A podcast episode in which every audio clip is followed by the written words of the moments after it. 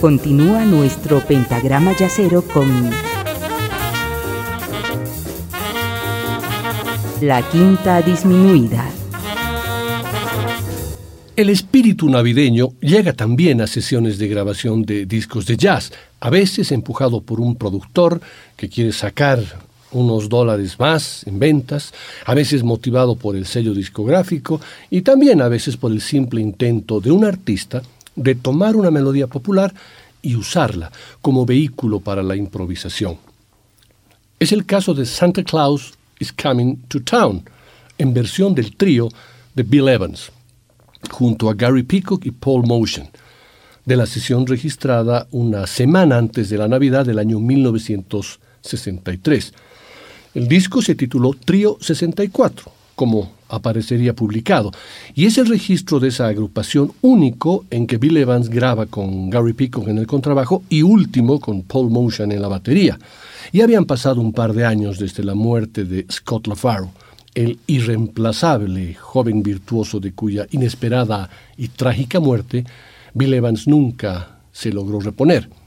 Peacock, igualmente dotado en lo técnico, aunque con mayor tendencia al avant-garde, no encajó del todo con el concepto que Evans intentaba desarrollar a fines del año 1963. Motion, quien contaba varios años al lado de Bill Evans, ya tenía su vista fija en otros horizontes y esta sesión marca su despedida. Y de interesante manera, no hay ni un solo de batería en todo el disco, donde aparentemente se limita a mantener el tiempo y acompañar, aunque tras esa aparente simpleza, el uso de texturas deja en claro hacia dónde se dirigía Paul Motion. Peacock solea con riesgo, creatividad y una claridad muchas veces no común en el instrumento.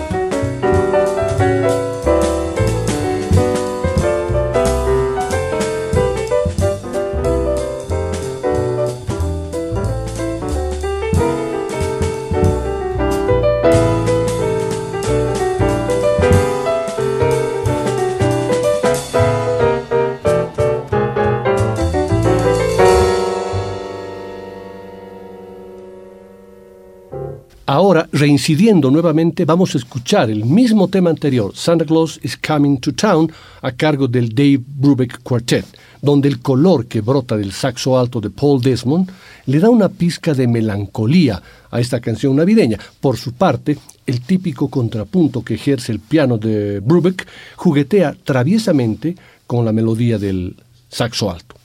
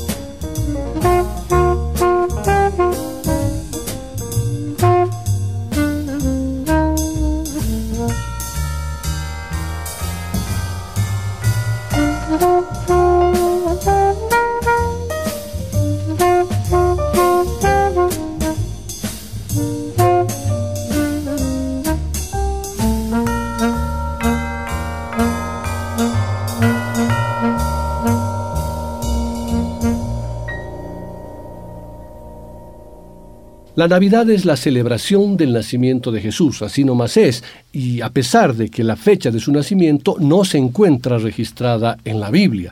Por esta razón, no todas las denominaciones cristianas coinciden en la misma fecha. Los orígenes de esta celebración, el 25 de diciembre, se ubican en las costumbres de los pueblos de la antigüedad que celebran que celebraba más bien durante el solsticio de invierno, desde el 21 de diciembre, alguna fiesta relacionada al dios o los dioses del sol como Apolo y Helios, en Roma y Grecia, Mitra, en Persia, Huitzilopochtli, en Tenochtitlán, entre muchos otros. Algunas culturas creían que el dios del sol nació el 21 de diciembre, el día más corto del año, y que los días se hacían más largos a medida que el dios se hacía más viejo.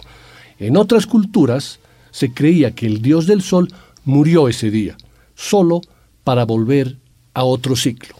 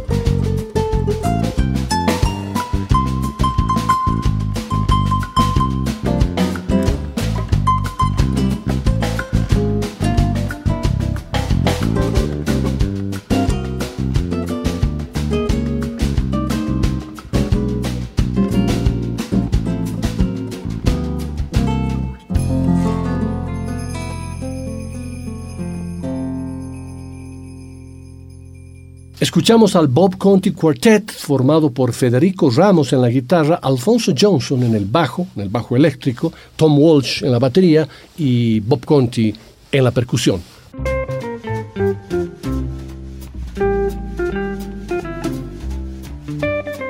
La Navidad, también llamada coloquialmente Pascua, es una de las festividades más importantes del cristianismo, junto con la Pascua de Resurrección y Pentecostés. Esta solemnidad que conmemora el nacimiento de Jesucristo en Belén se celebra el 25 de diciembre en la Iglesia Católica, en la Iglesia Anglicana y en algunas comunidades protestantes y en la mayoría de las iglesias ortodoxas. En cambio, se festeja el 7 de enero en otras iglesias ortodoxas como la Iglesia Ortodoxa Rusa o la Iglesia Ortodoxa de Jerusalén, que no aceptaron la reforma hecha al calendario juliano para pasar al calendario gregoriano. En New Orleans, para muchos, la cuna del jazz, también se celebra la Navidad. Y al ser un lugar que alberga a diferentes culturas, las celebraciones son diferentes y particulares para cada una de ellas. Pero seguro que en más de una calle del mundo se escucha jazz con aromas navideños, como este Let It Snow a cargo del trompetista Chris Botti.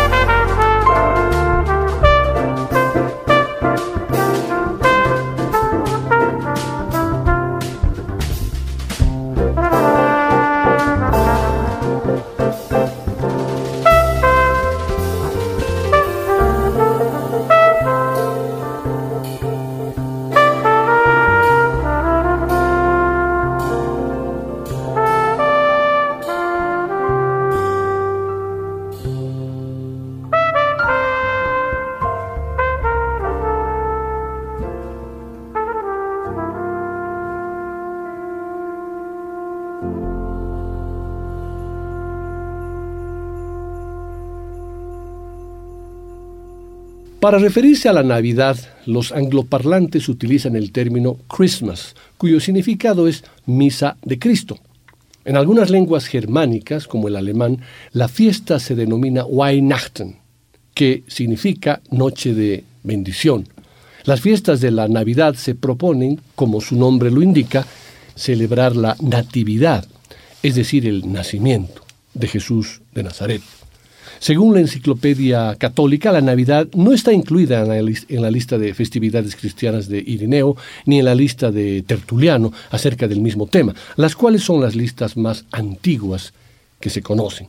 La evidencia más temprana de la preocupación por la fecha de la Navidad se encuentra en Alejandría, cerca del año 200 de nuestra era, cuando Clemente de Alejandría indica que ciertos teólogos egipcios muy curiosos, asignan no solo el año, sino también el día real del nacimiento de Cristo al 20 de mayo, en el vigésimo octavo año de Augusto. Desde el 221, en la obra Chronographiae, Sexto Julio africano popularizó el 25 de diciembre como la fecha del nacimiento de Jesús. Para la época del concilio de Nicea, primero, en, el 325, la iglesia alejandrina ya había fijado el 10 Navitatis et Epiphaniae. Existen teorías sobre cómo se llegó a celebrar la Navidad del 25 de diciembre, que surgen desde diversos modos de indagar. Según algunos datos conocidos, en qué fecha habría nacido Jesús.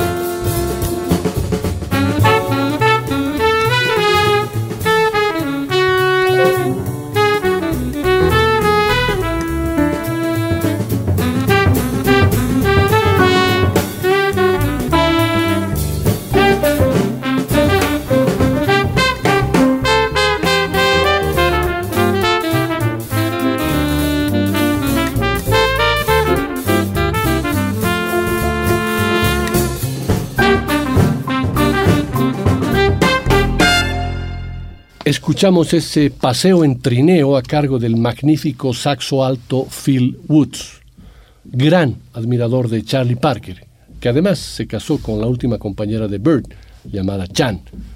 Woods está considerado por muchos críticos norteamericanos y europeos el mejor saxofonista alto después de Parker.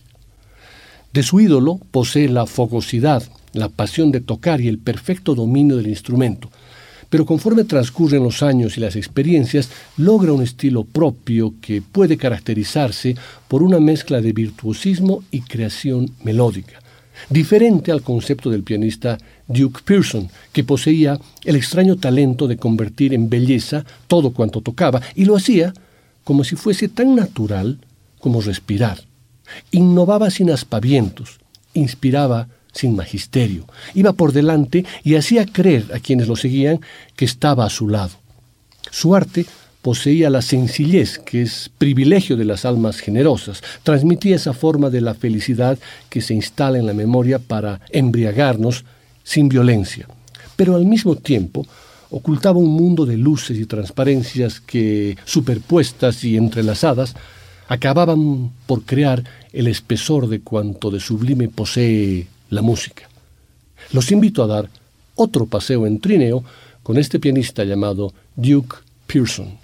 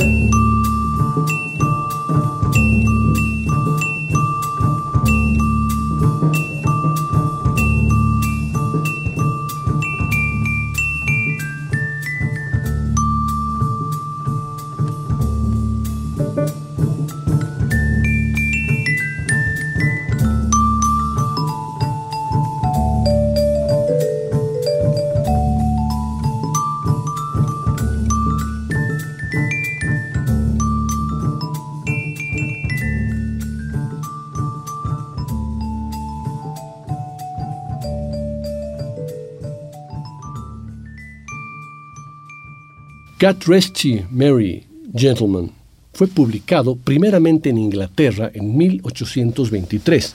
Apareció en Christmas Carols Ancient and Modern, un libro de cantos compilados por William B. Sandys, aunque su incipit fuera entonces copiado por William Hone en Ancient Mysteries Described. El autor original es desconocido. En aquellos tiempos, las palabras de la canción tenían un sentido diferente de su uso contemporáneo. Rest significaba guardar, no descansar, y Mary quería decir fuerte, no alegre.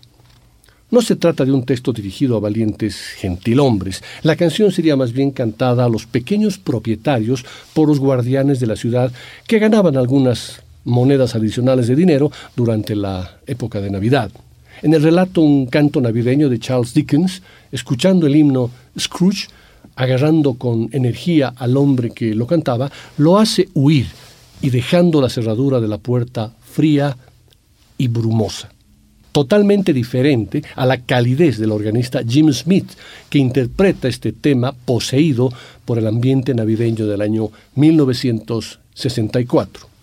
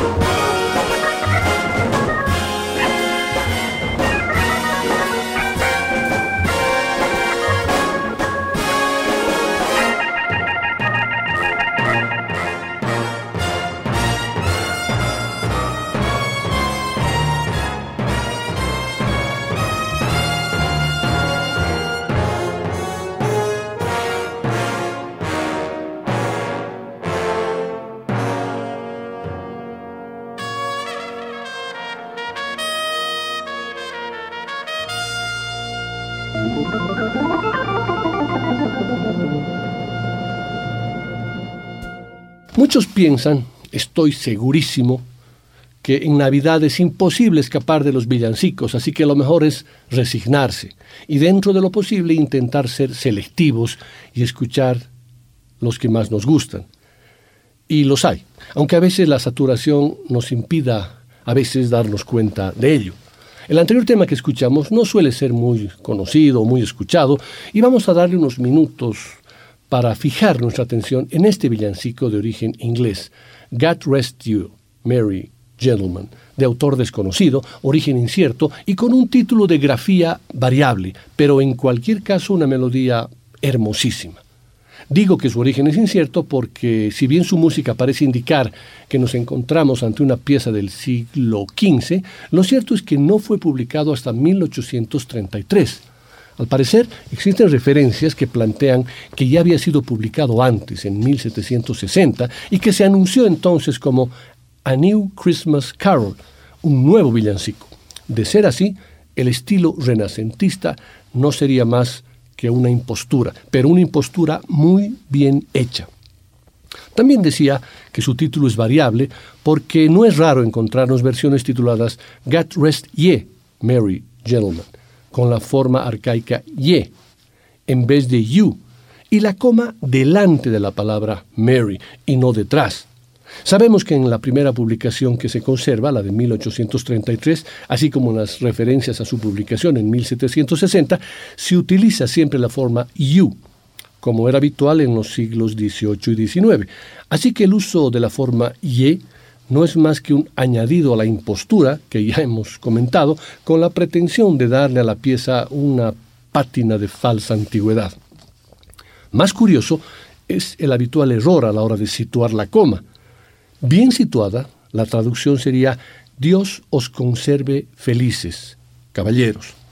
Sin embargo, es muy habitual verla escrita detrás de la palabra Mary, lo que no tiene demasiado sentido. La razón de este error es que el uso del verbo rest con el significado conservar, así como el uso del subjuntivo, han dejado de ser habituales en la lengua inglesa.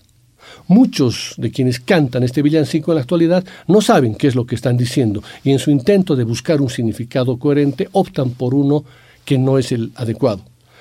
Bueno, después de esa especie de disertación que posiblemente solo habrá interesado a los filólogos locos, vamos a escuchar nuevamente este villancico, esta vez en la voz de Nancy Wilson, rodeada de una ordenada y cautelosa Big Band.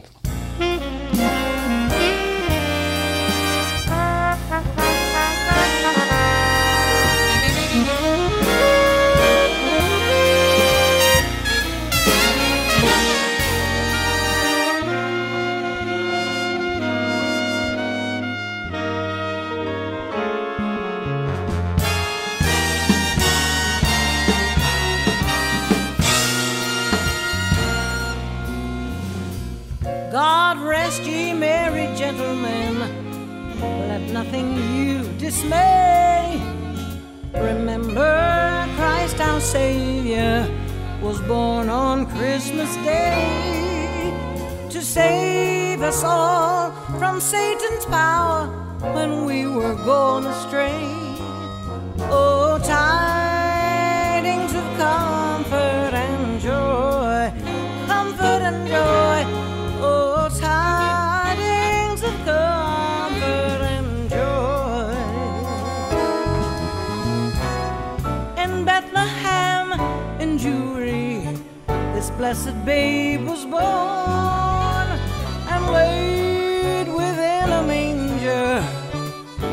upon this blessed morn, to which his mother Mary did nothing take in scorn. Oh, tidings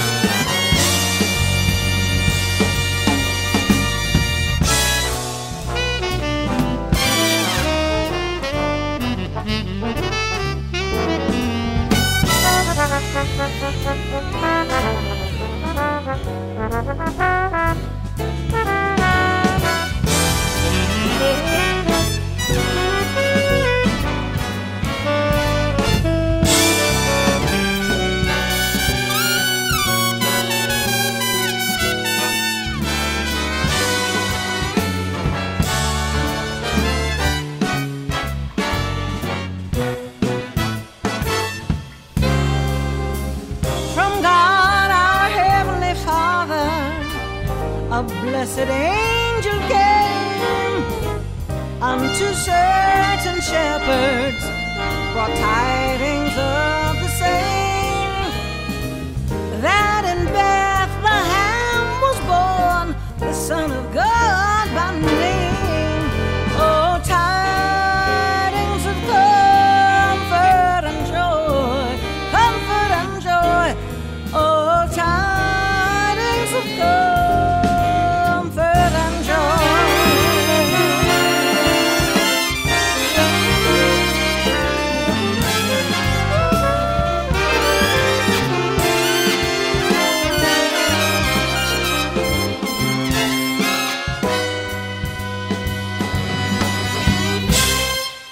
El último tema que será parte de esta sesión, navideño yacera, será Silent Night, en interpretación del trompetista Chet Baker, que vino a este mundo en la víspera de la Navidad del año 1929 y que tenía un concepto poético maravilloso acerca de la improvisación.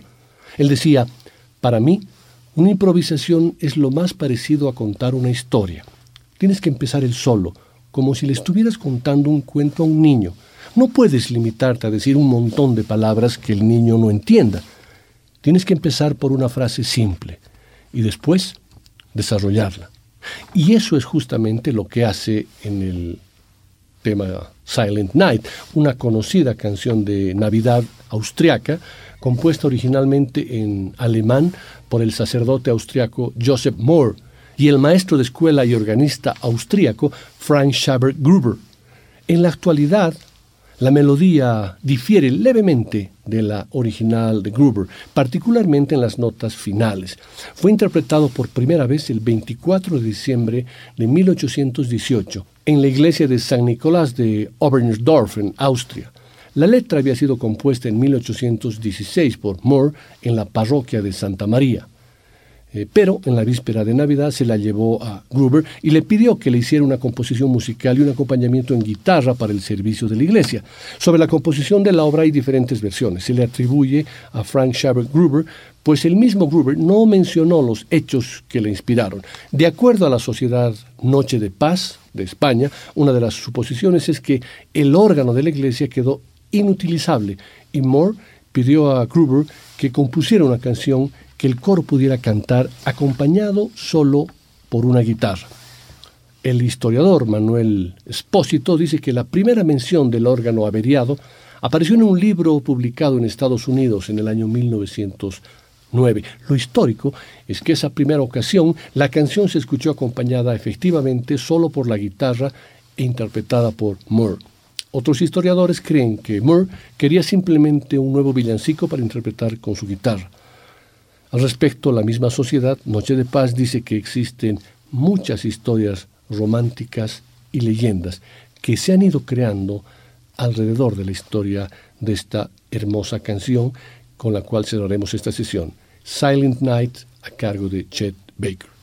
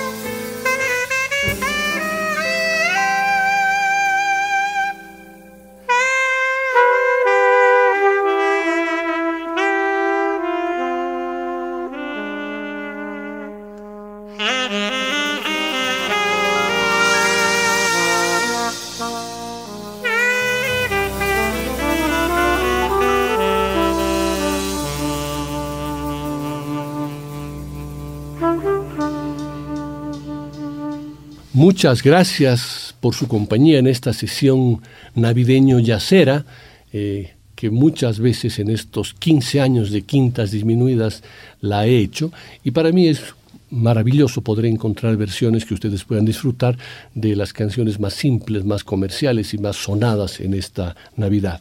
Quiero aprovechar para desearles a todos una feliz Navidad, una linda Nochebuena y la siguiente sesión, el último jueves de este año, eh, estaremos firmes en la quinta disminuida para cerrar este 2022.